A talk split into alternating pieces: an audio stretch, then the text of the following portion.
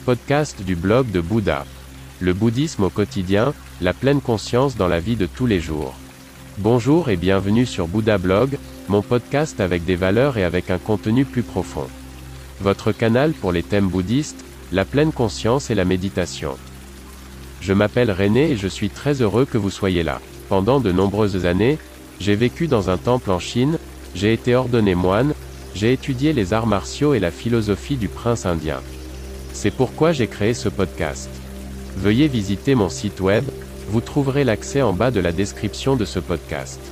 Bonne écoute. Enfant. Un enfant se comporte comme ceux qui l'ont éduqué. Comment éduquons-nous nos enfants?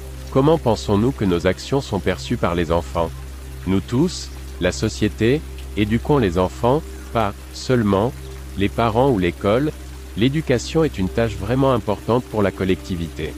Pourtant, le climat social, en Allemagne, et probablement partout ailleurs, se détériore, les relations entre les individus deviennent hostiles, marquées par la froideur et le manque de cœur. Que penseront les enfants lorsqu'ils verront à la télévision la guerre, le meurtre et l'homicide, la violence et le sexe, comme un état permanent? Et que révèle cette évolution sur nous, les soi-disant adultes? Nous, les adultes, avons perdu la boussole intérieure, le monde est sur une voie très inquiétante. Je lis de plus en plus souvent des articles sur les conflits, le chaos, les révoltes, et maintenant la planète, Terre, connaît à nouveau plus de guerres. Le nombre de morts à la guerre augmente extrêmement. Quelle image cette situation globale donne-t-elle aux enfants? J'affirme que oui. La prochaine génération sera encore plus cruelle et égoïste que la génération actuelle. La décence et l'honneur disparaîtront de plus en plus du vocabulaire, à l'image de ce que nous montrons aux enfants. Les enfants nous considèrent comme des modèles. Et quel mauvais exemple nous sommes. Les idoles de la nouvelle génération sont des gangsters à la gâchette facile, le ghetto est idéalisé, livré comme sur commande pour ainsi dire. Si nous voulons obtenir une véritable paix dans le monde, nous devons commencer par les enfants. Mahatma Gandhi, avocat indien 1869 à 1948.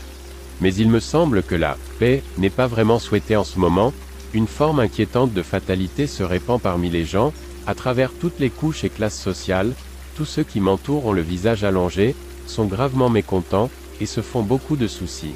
Cette ambiance peut à tout moment se transformer en violence, le sentiment que tout est de toute façon mauvais, donne envie de tout casser. Les enfants d'aujourd'hui grandissent dans des temps difficiles.